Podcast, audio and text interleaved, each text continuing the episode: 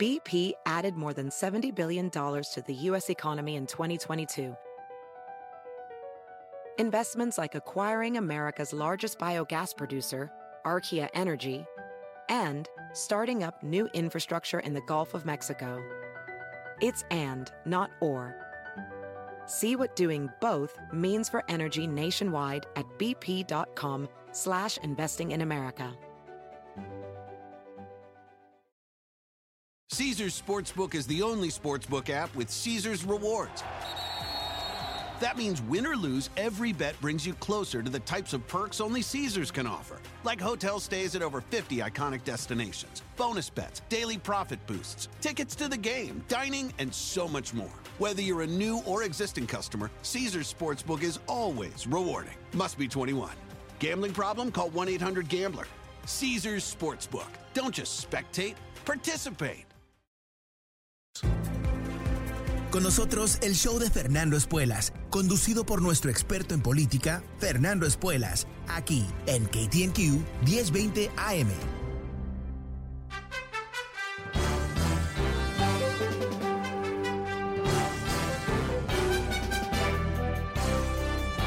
Hola, ¿cómo estás? Soy Fernando Espuelas desde Washington. Muy buenas tardes y gracias por acompañarme. Comenzamos una nueva semana juntos con uh, varias cosas que ocurrieron este fin de semana en el mundo político.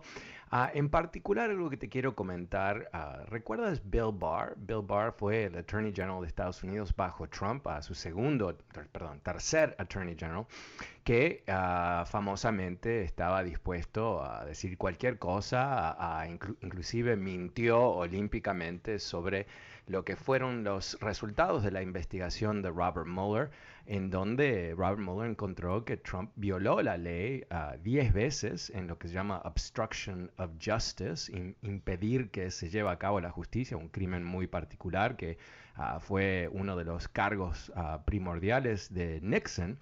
En este caso, tú recuerdas sin duda que Barr mintió sobre lo que decía el reporte de Bill Barr antes de publicarlo, algo que le permitió a Donald Trump eh, esa avalancha de mentiras que él había sido bueno, eh, liberado de, de, las acusaciones de, de, un complot con Rusia y todo eso, y todo eso, algo que no es verdad. Pero uh, más eh, recientemente, en particular este fin de semana, él dio una entrevista a Jonathan Carl de ABC News que eh, se publica eh, esta mañana con una especie de boom aquí en Washington. ¿Por qué? Porque él dice, eh, una vez más, repite que lo que dice Donald Trump sobre fraude electoral es una mentira y que nunca hubo evidencias de que eso ocurrió y que esto es, uh, para usar la, la, frase en inglés, pero solamente te doy las dos letras, BS, ¿no? No es real, es todo una avalancha de mentiras.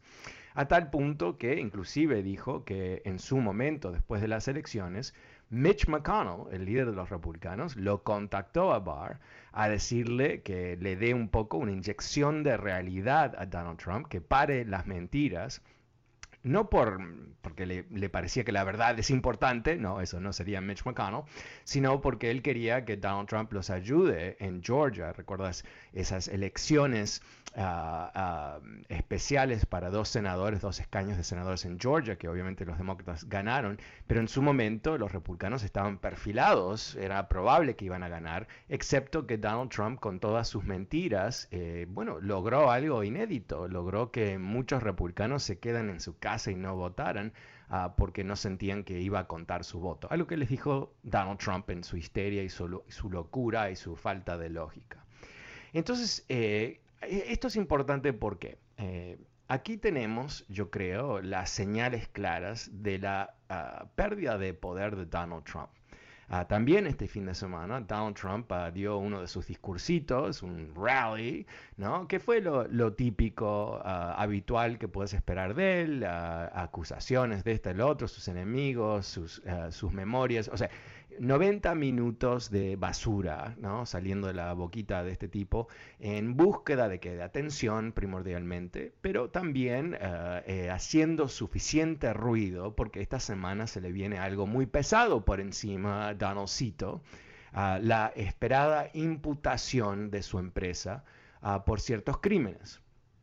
Vamos a ver qué son los crímenes, pero si se logra esta imputación o si se, ocurre esta imputación, eh, es, es, una bomba nuclear en el seno de su empresa, de su identidad, de su marca.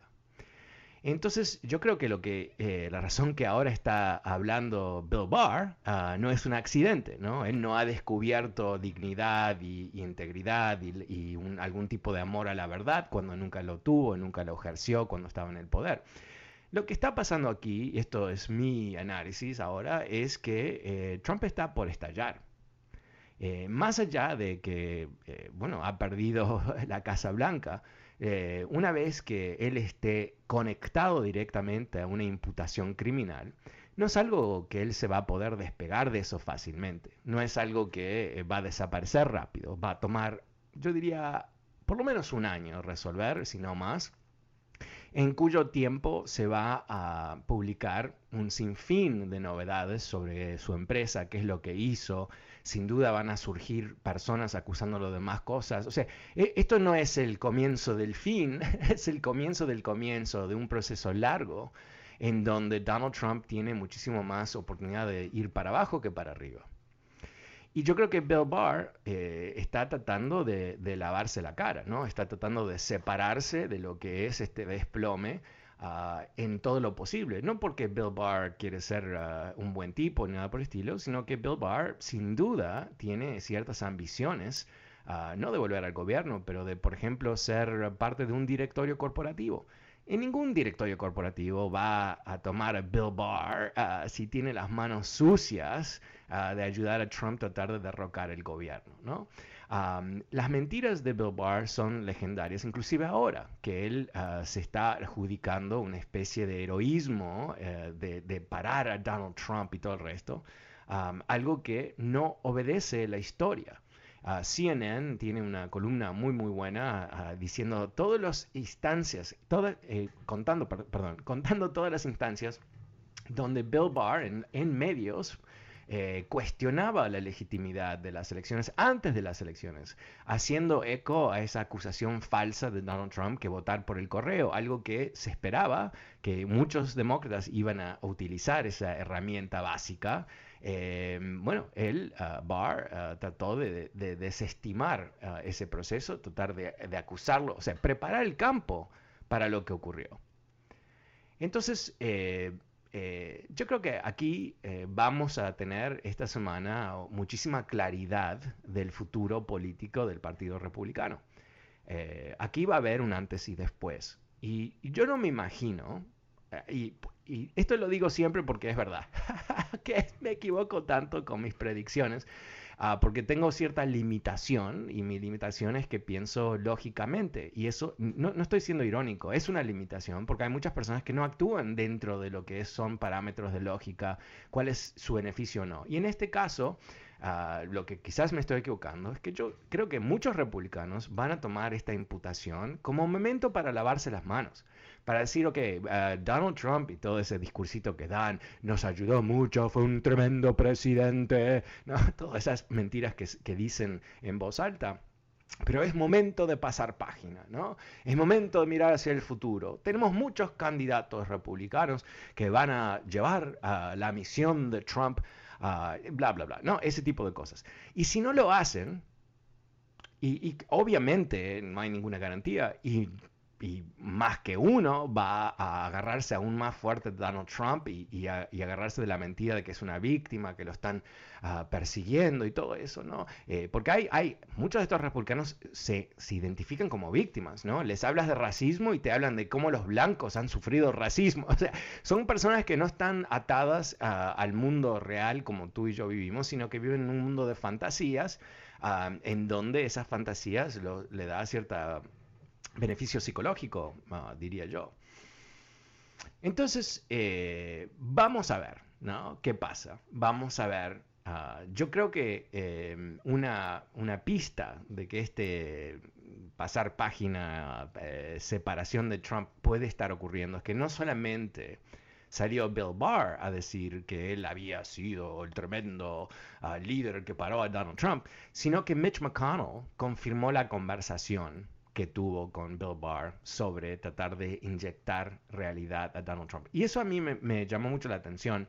Eh, porque eh, Mitch McConnell no es alguien que se siente responsable frente a la prensa, no es que él está, quiere decir algo porque le, importa ser transparente, al revés. Eh, más turbio imposible. Eh, yo creo que él está dando un mensaje también, ¿no? Que aquí ah, Trump puede ser muy fuerte, puede hacer todo tipo de ruido, pero al fin y al cabo hay otro partido republicano que aunque está bastante sometido, ah, está sobre sus rodillas ah, con, con, la frente sobre el piso, que quizás eh, hay la posibilidad de separarse de, él en este caso. No sé, no sé. Eh, todo esto eh, especulación a estas alturas, pero definitivamente yo creo que eh, es un momento histórico, es un momento, ningún presidente de Estados Unidos, nunca, jamás, en más de 200 años, ha sido sometido a un procesamiento criminal. Así que estamos eh, en terra incognita, como decían los romanos, tierra no conocida, estamos frente a una nueva situación. Bueno, ¿cómo lo ves tú? El número es 844-410-1020, 844-410-1020 si quieres participar de esta conversación. También eh, aprovecho para recordarte que este programa está disponible Ah, en podcast, totalmente gratis, por supuesto. Puedes suscribirte en fernandoespuelas.com, eh, también en Apple Podcast y ah, Spotify. Ah, en todos los tres puedes recibir tu podcast donde quieras, en tu teléfono, en tu móvil, donde te, parezca lo más interesante. Así que eh, eso para mí eh, creo que va a ser un momento muy importante de esta semana.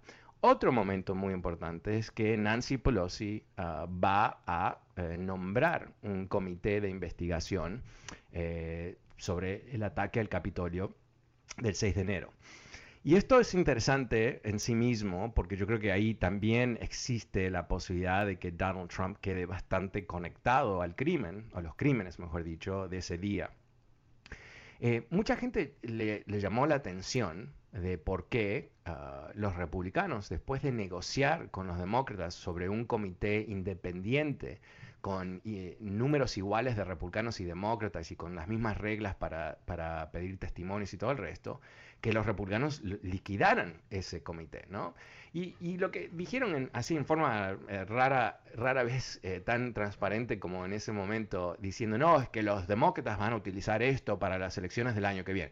Que en realidad siempre están confesando cosas, ¿no? Ellos, porque es exactamente lo que ellos hicieron con... con el tema de Benghazi, pero a la diferencia de Benghazi, que fue algo totalmente partidario, donde Kevin McCarthy dijo esto va a liquidar a Hillary Clinton, Ah, lo que se negoció era un comité totalmente independiente y, separado del ruidito de partidario.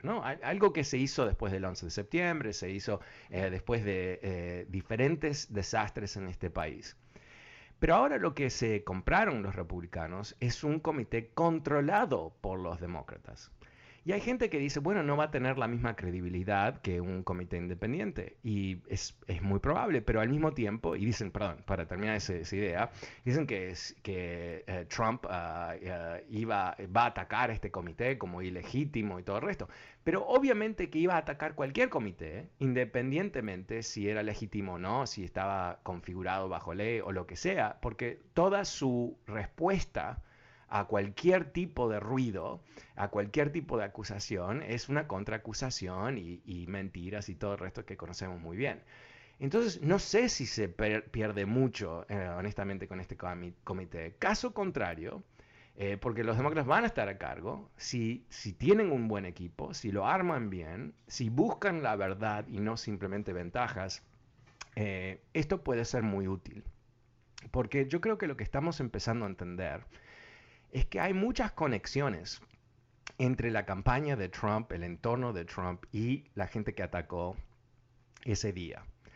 Eh, esto no es simplemente eh, unos locos se desquiciaron, se volvieron completamente chiflados y atacaron al Capitolio y hay un poco de incentivo por parte de Trump, pero realmente fueron estas personas medias locas. Y, lo que hemos descubierto de muchos de estos personajes, ¿no? No son exactamente The A-Team, ¿no? Son gente, muchos de ellos con problemas, problemas psicológicos, problemas de vida, ah, ah, problemas emocionales de todo tipo, inclusive problemas ah, de abuso de otras personas. O sea, esto no es el, grupito ideal para, para, para lanzar un club social, pero una revolución violenta quizás sí.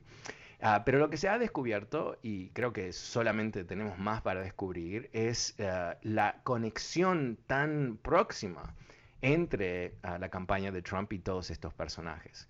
Y, los incentivos y cómo se pagó para que diferentes personas pudieran participar y, bueno, cosas que eh, empiezan por lo menos a indicar, no digo que hay pruebas todavía, pero empiezan a indicar Ah, que aquí hubo algo ah, bastante organizado que explica, yo siempre vuelvo al mismo punto, ¿no?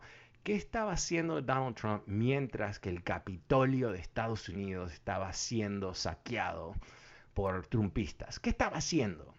Y tenemos ciertas indicaciones. Estaba, estaba viéndolo por tele. Estaba viéndolo por tele.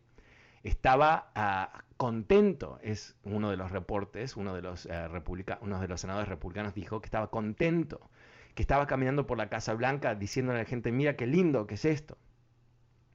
¿Y por qué es eso, no? Porque es una reacción, eh, yo diría, loca, ¿no? Eh, tú eres presidente de Estados Unidos y ves un alzamiento en contra del gobierno que tú lideras y en particular está el Congreso ahí y tú no haces nada, tú no haces nada.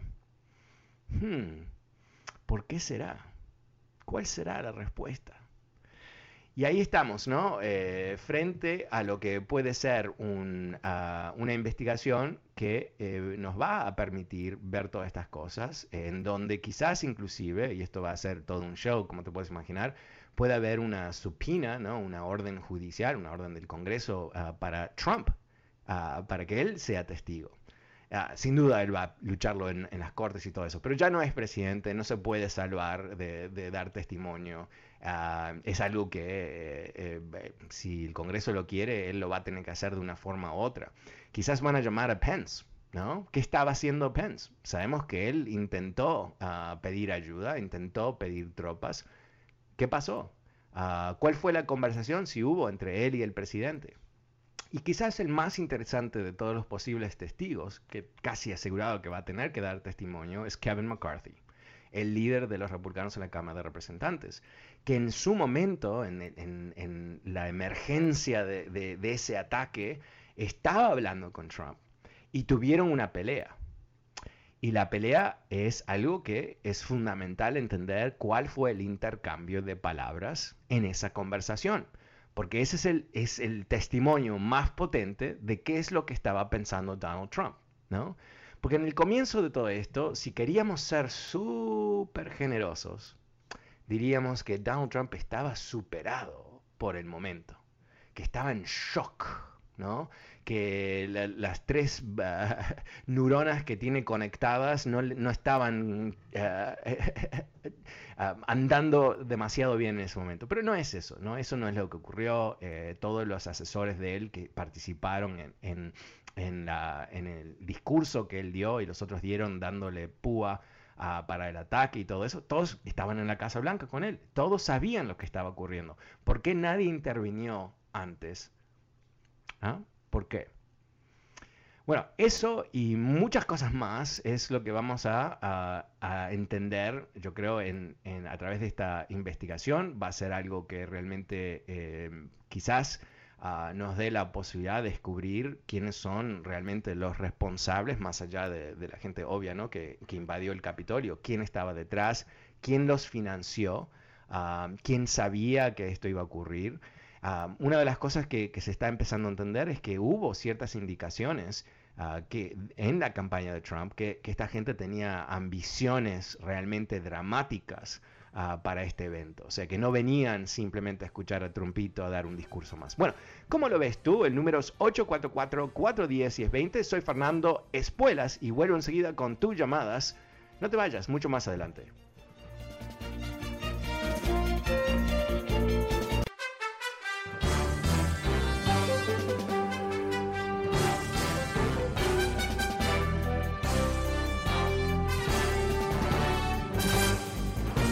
¿Cómo estás? Soy Fernando Espuelas. Muy buenas tardes desde Washington. Gracias por acompañarme. Te estoy contando un poco sobre lo que han sido ah, algunos de los, ah, ah, bueno, bombitas, no son bombas exactamente, bombitas que explotaron en Washington este fin de semana. Eh, Bill Barr, el ex Attorney General de Estados Unidos, ahora diciendo que Donald Trump mintió sobre el fraude electoral algo que ya desató una agria respuesta de Donald Trump atacándolo en una declaración, lo típico que hace Donald Trump, ¿no? Pero ¿cómo lo ves tú? El número es 844-410-1020. Empezamos la tarde con Jaime. Hola Jaime, ¿cómo estás? Buenas tardes. ¿Aló Jaime? Hola Fernando, buenas tardes. Buenas tardes. Sí, sí me parece que ah, es muy importante que que se haga esta investigación y se me hace que se estaban tardando porque este pues en beneficio incluso del mismo Trump no de que se tiene que esclarecer porque digo este las las defensas o las razones que dan las personas del Partido Republicano pues son muy este muy mediocres no porque o sea dicen que que Ah, no fue una rebelión, que fue que fue una este una pues sí una visita turística Sí. Los videos dicen de lo contrario, ¿no? O sea, digo, o sea, digo, es ridículo. Y este y también la otra pues dicen que porque el antifaz, las protestas, pero pues acá hay que recordar que el Capitolio es federal, ¿verdad? Entonces no es lo mismo Uh, digo, se debe investigar y ser parejo, pero desafortunadamente por la la, la, este uh, la validez, o sea, la razón de, que el Capitolio es federal, pues tiene que, digo, es, algo que yo creo que por decreto se debería de investigar y, llegar a la, a la, al fondo de las cosas. Y, bueno, están, lo están, este, ahora ya, ya, eso es lo que, eh, lo, que Nancy Pelosi va a hacer, ¿no? Eh, ahora que ah, eh, los republicanos rechazaron la oferta de crear un comité independiente ah, porque le tienen miedo, la verdad. ¿Y por qué le tienen miedo, la verdad? Yo creo que va, es, es, bastante profundo. Yo creo que, que entienden fundamentalmente que no hay nada positivo que pueda salir de una investigación, ¿no? No va a haber ningún demócrata implicado, pero va a haber un sinfín de republicanos con la cara sucia alrededor de este evento. Y va a ser bastante obvio que hubo miembros de, ah, la Cámara de Representantes republicanos que estuvieron involucrados, quizás inclusive en contacto con algunos de los invasores. Ah, creo que va a estar bastante eh, claro, eventualmente, digo, ah, que eh, hubo una conexión muy próxima a Trump y yo diría que eventualmente si hay una conexión a Trump se va a descubrir, ¿no? Porque va a haber alguien implicado que va a decir, no, pero es que yo estaba llevando a cabo las órdenes del comandante Trump, ¿no? Ese tipo de cosas siempre ocurre. Así que eso es lo que ellos temen y por eso quieren bloquear cualquier tipo de investigación y quieren ah, desprestigiar cualquier tipo de investigación por encima de los hechos. Y ahí es donde nos enfrentamos con lo que es el problema más grueso de todo esto, ¿no? Más allá del, problema que tenemos, ¿no? De la inestabilidad política, de la, rareza de esta situación, donde un tercio del país está convencido que hubo un robo electoral, que nadie lo puede comprobar, nadie lo ve, todos los intentos de, comprobarlo fracasaron.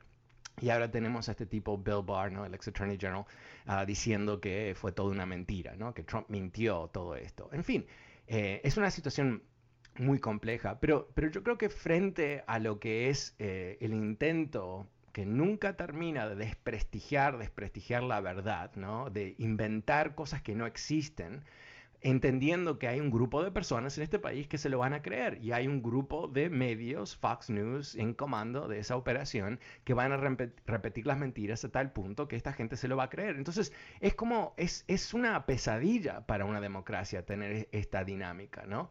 Y lo único que, yo creo que la única vacuna en contra del trumpismo es la verdad. ¿No? que haya eh, suficiente entendimiento claro y objetivo de lo que pasó para que la gente pueda repensar todo esto, ¿no? decir, wow, ¿no? no me imaginé que esto es lo que estaba ocurriendo en este país.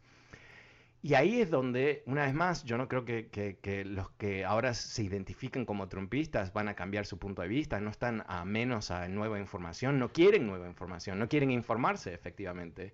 Pero hay mucha gente que está ahí en ese mundo gris, neutral, en donde no saben qué es lo que ocurrió. Literalmente no saben porque no, no tienen quizás eh, el conocimiento de cómo barajar diferentes versiones de un evento. ¿no? Cuando alguien te miente y, alguien te dice la verdad, ¿qué haces tú? ¿no? Empiezas a evaluar toda la información que te dan y, y empiezas a ver si tú lo puedes validar.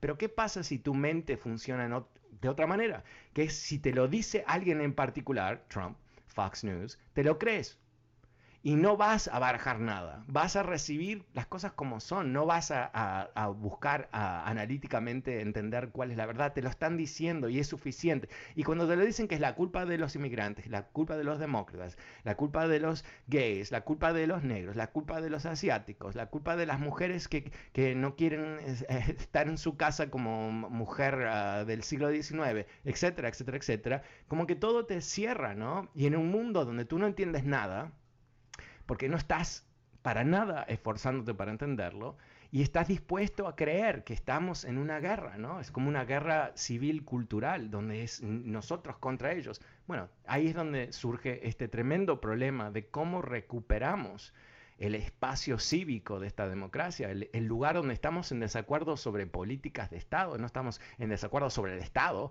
no estamos eh, en desacuerdo sobre cómo debe funcionar la Constitución, si, si, si, una persona latina tiene el mismo derecho a voto que una persona blanca. Eso no es eh, algo normal. Eso es lo, lo, que realmente da miedo. Muchas gracias. El número es 844-410-1020 si quieres participar de esta conversación.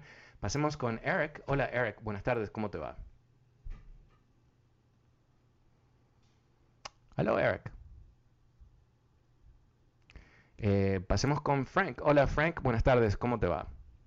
Hola, hola. ¿Cómo estás, uh, señora Espuelas? Me da mucho gusto nuevamente saludarlo. Bien, gracias. Fernando, por favor. Eh, oh, perdón. Oh, digo, Fernando. eh, estoy escuchando muy, uh, muy atentamente.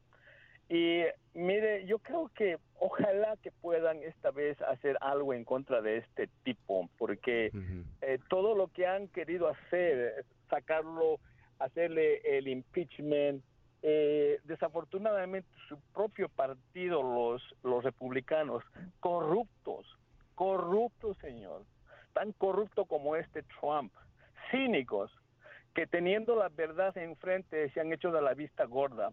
Ojalá que esta vez puedan realmente este, enforzar y, si es posible, alejarlo de cualquier ah, este, postura a algún cargo político, porque gente como este no vale la pena ni siquiera, ni siquiera eh, para para barrendero de, de nada. Y la verdad que ojalá, ojalá, porque hay, ha mostrado tanto durante los cuatro años que solamente no sabemos el, el pasado, pero los antecedentes muestran que es un hombre corrupto, no tiene principios, no tiene moral. Y la verdad que uh, ojalá. Yo este, sigo, sigo este, uh, pidiendo justicia divina, que es la única que no se olvida. Un saludo, señor Fernando. Ah, gracias, ah, Eric. Ah, bueno, eh, ojalá, sí, entiendo la frase, obviamente, pero, pero aquí estamos ya por más allá de, ojalá, ¿no? Eh, lo que entendemos que va a ocurrir, que confirmado por varios medios, Washington Post, New York Times, ABC News, etcétera, eh, es que va a, el procurador de Manhattan va a imputar la empresa de Trump esta semana. Eso es lo que es, está confirmado quizás estén equivocados, pero no creo. Entonces, ¿qué es lo que eso implica? No implica que Trump va a terminar en la cárcel, pero sí implica que es el comienzo de un proceso en donde eh, yo creo que van a, como hacen con grandes investigaciones, por ejemplo, de empresas como Enron. ¿Recuerdas Enron hace como 18 años atrás, 19 años atrás, algo así? Una empresa de Texas que se convirtió en un gigante de energía. Bueno, era todo un tremendo fraude, era una fiesta de fraude esa empresa. ¿Y, qué es lo que hicieron? Bueno, imputaron a uno y después imputaron el de arriba y después imputaron el de arriba y después el de arriba eh, terminó entregando al, CEO de la empresa y la empresa terminó cerrada. Ok, no sé si ese es el, el, camino que vamos a trazar en los próximos días, pero es un camino que parece bastante factible. Y ahora, ¿por qué es tan importante esto, lo que va a pasar esta semana? Porque el Trump Organization, la empresa de Trump, no es una corporación como normal, ¿no? ¿no? es una corporación con varios ejecutivos y, niveles de ejecutivos y decisiones que se toman con abogados y todo ese tipo de... No, no, es un negocio familiar donde Trumpito firma todo, donde él sabe que entra y que sale, él está contando los ah, centavos ahí en, ah, mientras come cheeseburgers y toma Diet Coke, está contando el dinero, ¿no? Entonces, ¿qué, es lo que implica? Si imputan la empresa que, tú manejas, o sea, eh, tú tienes que, tu defensa, la única defensa que puedes tener es que tú eh, eres completamente ignorante de cómo tu empresa funciona. Y esto eh, en una empresa donde Donald Trump nos ha dicho que todo éxito, todo mérito de esta empresa es 100% de él, ¿verdad? ¿No nos ha dicho eso? Que eh, esta empresa demostró su brillantez de negocios. Pero ¿qué pasa si su brillantez era todo un fraude, como se sospecha que fue? o sea, yo creo que aquí eh, estamos frente a un, a un momento poético casi donde el gran mentiroso va a ser descubierto en una forma brutal. Vamos a una pequeña pausa, números 844-410-20. Soy Fernando Espuelas y vuelvo enseguida con más de tus llamadas.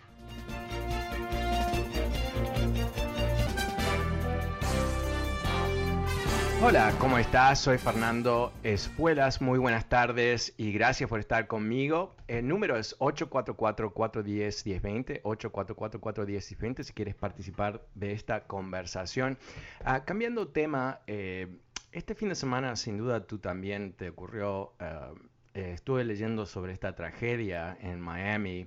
Ah, este edificio que terminó colapsado. Eh, bueno, se, se teme que eh, casi toda la gente que estaba en sus apartamentos esa noche lamentablemente murió o no está confirmado. Obviamente hay ciertas expectativas que quizás puede haber sobrevivido alguien en lo que son los escombros, en la caída de este edificio, aunque parece haber menos y menos esperanza, obviamente con cada minuto que pasa y no encuentran personas vivas. Ah, pero eh, lo que te quería contar no, es tanto sobre el edificio, pero el impacto que creo que eso tiene sobre, sobre las personas, ¿no? Cuando vemos eso y nos damos cuenta que ah, existe un nivel de, bueno, de, accidente en el universo, ¿no? De caos en el universo, que inclusive eh, si tú haces las cosas bien ah, y, y, eres una buena persona, igual cosas así, terribles cosas pueden ocurrir en tu vida también. Y yo tuve, tengo una experiencia en mi propia vida, no es mi experiencia exactamente, pero em, mi abuelo murió en un accidente ah, en un auto ah, y otra abuela, ah, no en el mismo accidente también, de un momento para otro, ambos en tremenda buena salud, cruzando la calle, cosas así realmente a cierto nivel estúpidas, ¿no? Algo completamente ridículo que un semáforo pudo haber resuelto, pero lamentablemente no. Y cómo eso, por lo menos a mí, me ha marcado en mi vida, eh, sintiéndome ah, realmente cómo estamos ah, en todo momento, ah, nos, hemos, nos estamos enfrentando a lo que es eh, la naturaleza de la humanidad, ¿no? de vivir y morir. Y la importancia que, que yo creo que estos momentos nos, nos recuerdan de, no ah, postergar la vida, de no ah, pensar que en cinco años puedo hacer algo, en 20 puedo hacer algo. O sea, obviamente todos tenemos nuestros planes y algunos son bastante específicos, ¿no? El plan de cinco años y todo el resto. Ah, pero también algo que lo he hablado con muchos de mis amigos en los últimos meses, a mediados que estamos emergiendo de esta terrible pandemia y estar aislados y todo lo que ello conllevó, y como eh, muchas personas están eh, pensando que no hay, no hay que postergar la vida, que no se puede esperar, que hay cosas que hay que hacerlas ahora. Y interesantemente hay un eco ah, de esto en la historia. Después de la influenza española de 1918, algo que eh, tomó un par de años de resolver, millones de personas a través del mundo murieron. Ah, eso coincidió también con el fin de la Primera Guerra Mundial, una de las ah, tremendamente violentas acciones eh, de años y años y años donde millones de personas murieron. Y eso eh, en su conjunto desató los años 20 del siglo XX, en donde hubo una, energía tremenda, una pasión por la vida, ah, un sentido de que había que vivir ahora porque no sabemos qué va a pasar mañana. Y yo creo que eh, en este país en particular, donde las cosas eh, históricamente han sido bastante prolijas, ah, bien armadas, donde el caos existe, estalla cada tanto, pero es más que nada está bajo control. Eh, yo creo que esta, esta población ha perdido ese sentido de qué precaria puede ser la vida, ¿no? Porque inclusive históricamente en este país, cuando había guerras, participaban todos, ¿no? Había, estaba el draft y, todos podían ser llamados a, participar y era un esfuerzo nacional. Ahora con lo que son las Fuerzas Armadas profesionales, las guerras eh, están aisladas, ¿no? Es, un detalle básicamente para muchos. Ah, obviamente si tú conoces a alguien que está en las Fuerzas Armadas no es un detalle, pero para mucha gente, la mayoría de la gente, es algo que está ocurriendo eh, fuera de su atención, sin duda, en algunos casos, porque leen los periódicos o lo que sea, saben qué está pasando, pero en general existe afuera. Eh, no tenemos ese sentido de que vamos a perder todo, ¿no? No, no, no es algo muy claro. Inclusive cuando hablamos de de la amenaza de, los comunistas chinos y, la visión realmente imperialista que tienen y la, exportación de un modelo ah, social ah, autoritario basado en dictadura, eh, sin valores ah, universales y todo eso, eh, inclusive eso es, altamente teórico, ¿no? Porque seguimos comprando, comprando las chancletas hechas en, China y ah, obviamente gozando de lo que es ese tremendo diferencial en precios de las cosas importadas de China versus lo que puede ser de otros países y todo el resto. Entonces estamos frente a, quizás una sociedad que no, no vive en su totalidad como otras sociedades en el mundo lo hacen y ciertamente como esta sociedad lo hizo en el pasado. Y eso eh, nos está haciendo qué? Nos está distorsionando las cosas, nos hace perder la noción de lo que es importante. Pero en fin, eh, retomándolo, ¿no? Lo que, como empezó este, este pequeño discurso, eh, el, sentido de, cómo podemos enfrentarnos a la vida sin ah, límites. Obviamente hay ciertos límites, ¿no? Pero digo, sin muchos de los límites que nosotros hemos creado por nosotros mismos. Eh, tengo un par de amigos que han estado casados por mucho tiempo en matrimonios completamente miserables para ambos, ah, que eh, bueno, antes de la pandemia era un matrimonio que iba a perdurar como una especie de pesadilla a través del tiempo y ahora esas personas se están divorciando, ¿no? Como que, que están ahora viendo que no, no hay poco tiempo para, para vivir en, en, la miseria emocional, ¿no? Hay poco tiempo para no hacer lo que uno quiere hacer. ¿Cómo lo ves tú? Uh, el número es 844-410-1020, 844-410-1020. Eh, es algo que eh, la pandemia te cambió tu punto de vista sobre cómo actuar, eh, te dio quizás una indicación de, nuevos sueños a perseguir o quizás inclusive cierta, ah, no sé, no sé si si eh, decirlo de esta manera, pero eh, algo que quizás dices, wow, ah, ¿cómo puede ser que no llevé a cabo esta vida que siempre quise pensando que lo iba a hacer mañana y mañana y mañana y mañana nunca vino, ¿no? Ah, no necesariamente nostalgia por otro tipo de vida, pero sino un plan que quizás has postergado. Uh, llámame y cuéntame, números 844-410-1020, 844-410-1020.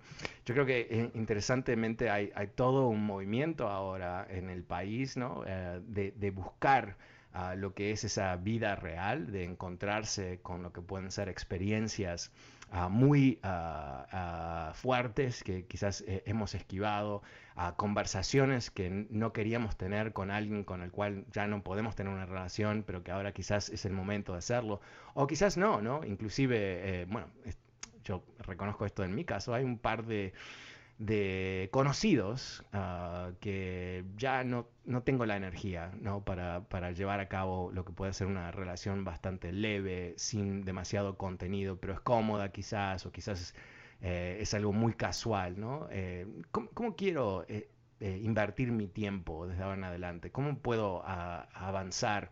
en mi propia vida para, para, encontrarme con mí mismo, ¿no? Y esto no es un tema de hacer más y no es un tema de carrera necesariamente, aunque obviamente esos temas son importantes para la felicidad, sino creo que es algo mucho más ah, fundamental.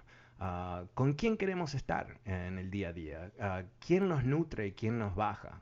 ¿qué, ¿qué, personas con energía negativa nos llevan a, cometer ciertos errores en nuestra propia vida? Yo eh, dejé de hacer amigos con una pareja eh, que éramos muy amigos eh, por tres o cuatro años y nos divertíamos mucho y todo el resto. Ah, pero me di cuenta que yo no era mi mejor versión de mí mismo con, ellos, que me encontraba, ah, bueno, para decirlo muy claro, demasiada fiesta, demasiado tomar, tomar, tomar, ah, demasiado, eh, eh, no sé, eh, no muy divertido honestamente, pero, pero algo que se convierte en algo cómodo y, una especie de super relax, ¿no? Después de una semana dura pero, pero sin trascendencia, sin un contenido emocional real, ¿no? Más que nada pasar el tiempo. Y me di cuenta que yo estaba, no sé, eh, los veía dos o tres veces por mes, algo así, nada exagerado, pero al mismo tiempo eh, es bastante tiempo, ¿no? Dos horas cada vez quizás, uh, cena y unos par, un par de tragos, eh, seis horas por mes, ¿qué son esos? Son 60, no, a ver, 72 horas por año es algo que a mí me encanta hacer, que sumo las horas que invierto en algo frecuentemente y lo multiplico por el año para darme cuenta de la dimensión del tiempo que uno invierte en cosas. Pero ¿cómo podemos eh, ah, encontrarnos con esa realidad de nuestras vidas? ¿no? Es algo que es mucho más ah, precario y, y, no fácil porque es difícil vernos a nosotros mismos en esas situaciones. No sé, ¿cómo lo ves tú? 8, 4, 4, 4, 10, 10, 20. Estoy un poco uh, filosófico, eh, así que no sé. Uh, pero vamos con Amelia. Hola Amelia, ¿cómo estás? Buenas tardes. Eh, buenas tardes. Muy buenas, tardes, señor. Muchas gracias por tomar mi llamada. Y a mí me encanta cuando usted me encanta cuando usted se pone filosófico. ok, gracias. me fascina. Y, y fíjese que uh, yo soy una persona que siempre me ha aislado. ¿Verdad? Mm. Ah, soy muy egoísta con mi tiempo. Me gusta ver películas, televisión y todo eso, pero con la pandemia me di, la, me di cuenta del valor que tiene la gente. Simplemente ver a la gente en la calle.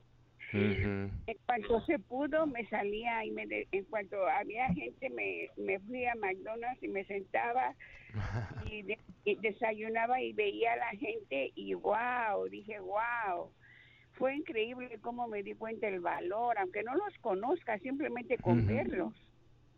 Sin duda, sin duda. Sí, sí, sí. No, a, mí me pasó lo mismo la primera vez que salí de mi casa a caminar. primero sentí como que estaba cometiendo algún tipo de crimen y después empecé a, a ver gente en los bares, en los cafés y todo el, todo el resto y me dio una, una, como era algo nuevo, ¿no? Es, es, tan raro porque toda nuestra vida ha sido así, pero después de un año como que lo vemos en forma diferente, ¿no? Ajá, y ahora cuando salgo y veo a la gente y, y la, la veo diferente, veo que, que eh, no, no es algo que hay garantía, ¿verdad? Pues, no hay algo que hay garantía, nunca se sabe. Nunca se sabe veo, a la gente diferente y ha sido una experiencia muy, muy, me puso sobria la experiencia que tuvimos. Sin duda, a mí, a mí también.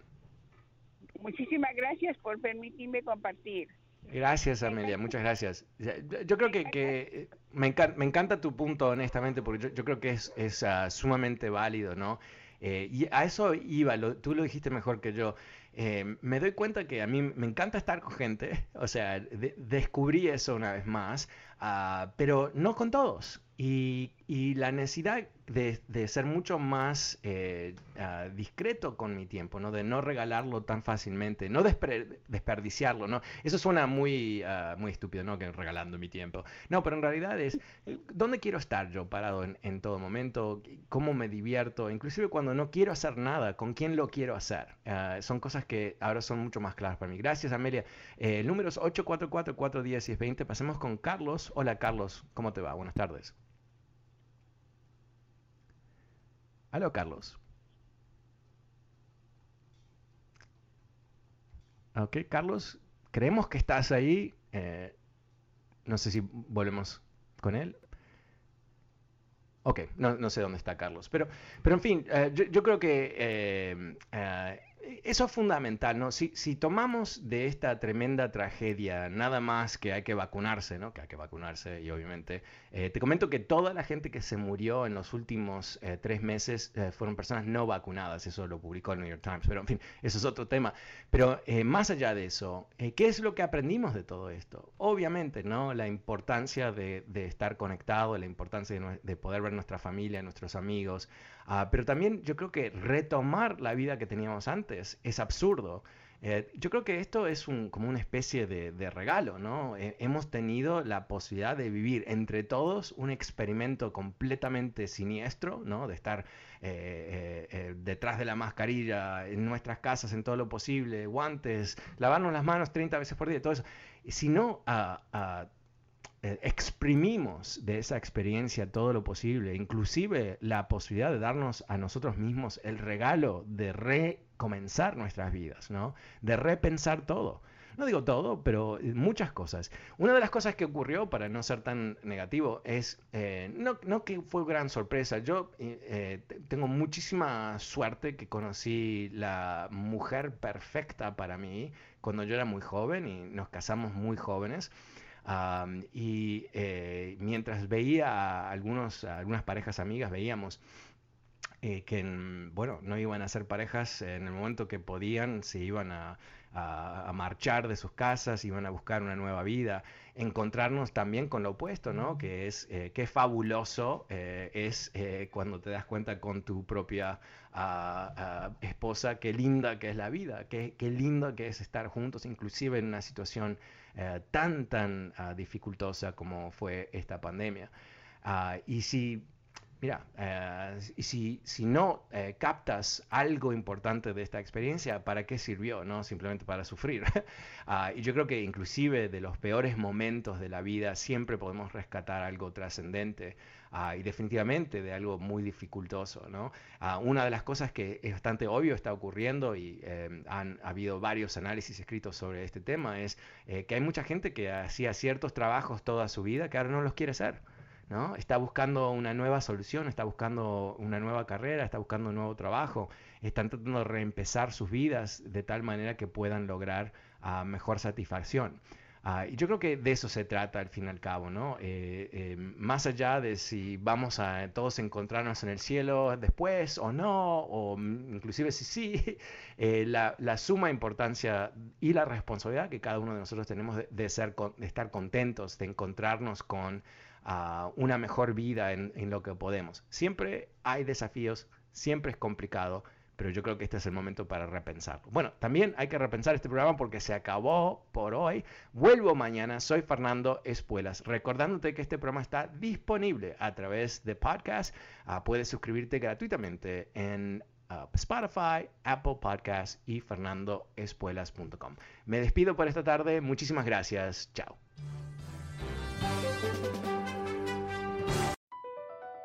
Across America, BP supports more than 275,000 jobs to keep energy flowing. Jobs like building grid-scale solar energy in Ohio and producing gas with fewer operational emissions in Texas.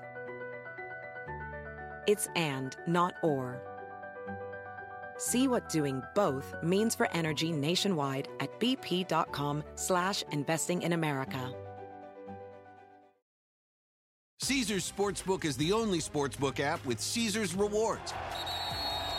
That means win or lose, every bet brings you closer to the types of perks only Caesars can offer, like hotel stays at over 50 iconic destinations, bonus bets, daily profit boosts, tickets to the game, dining, and so much more. Whether you're a new or existing customer, Caesars Sportsbook is always rewarding. Must be 21.